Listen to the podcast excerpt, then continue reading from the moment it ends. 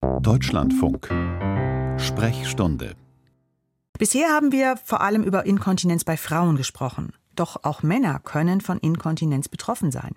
Darüber möchte ich jetzt mit Professor Andreas Wiedemann sprechen. Chefarzt der Urologischen Klinik am Evangelischen Krankenhaus Witten. Er ist Professor für Urogeriatrie an der Uni Witten-Herdecke und Vorsitzender der Deutschen Kontinenzgesellschaft. Guten Tag, Herr Professor Wiedemann. Ja, guten Morgen, Frau Satori. Hallo. Also bisher schien es in unserer Sendung, als wenn Inkontinenz ein eher weibliches Problem ist. Ähm, ist das so oder wollen Sie mich da korrigieren? Kommt, wie häufig kommt es bei Männern vor? Ich möchte Sie gerne da korrigieren. Hm. Das ist nämlich ein weit verbreiteter Irrtum, sowohl bei Patienten als auch leider bei vielen Medizinern. Frauen haben bei Inkontinenz einen Vorsprung, wenn sie 40, 50, 60 sind, aber so mit 70, 80 gleichen sich die Häufigkeiten an. Tatsächlich mhm. bei den 75-Jährigen haben genauso viele Männer ein Kontinenzproblem wie Frauen. Gut, dann reden wir doch darüber. Was sind denn beim Mann die häufigsten Ursachen dafür?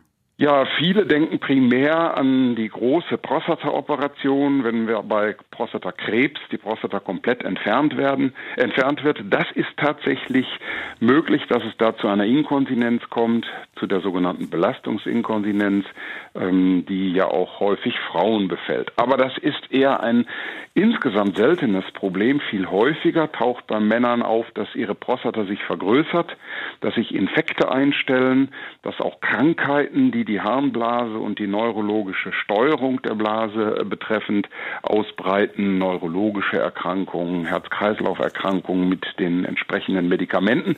Und aus diesem unguten Mix ergibt sich dann eine Inkontinenz, häufig eine sogenannte Dranginkontinenz, auch beim Mann. Mhm.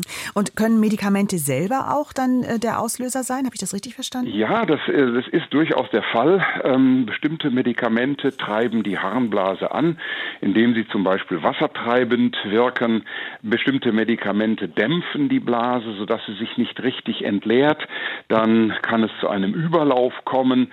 Ähm, das ist ein äh, Problem, das wir Mediziner, wir Spezialisten kennen und wir checken eigentlich jedes Mal die Medikation, wenn es bei einem Patienten einen entsprechenden Verdacht gibt. Mhm. Frauen werden ja häufig aufgefordert, schon vorbeugend ähm, Beckenbodentraining zu machen. Ähm, vorbeugend und dann auch während, wenn sie ähm, inkontinent sind. Spielt der Beckenboden auch bei Männern eine Rolle?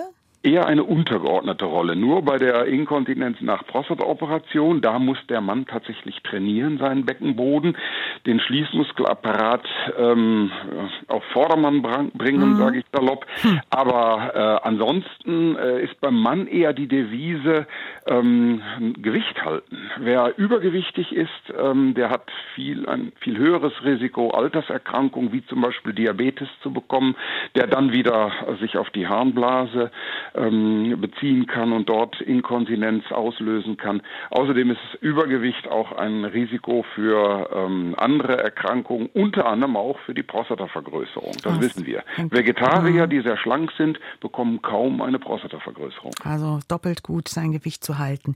Ja. Ähm, wir haben jetzt eine Höreranfrage äh, bekommen von einem Mann, ähm, weil Sie es gerade erwähnten, mhm. dieses Beckenbodentraining. Der sagt genau, dass nach der Entfernung meiner Prostata bin ich auf der Suche nach Möglichkeiten, meine Kontinenz zu trainieren Reha bekommt er erst in mehreren Wochen. Beim Physiotherapeuten sind keine Termine frei.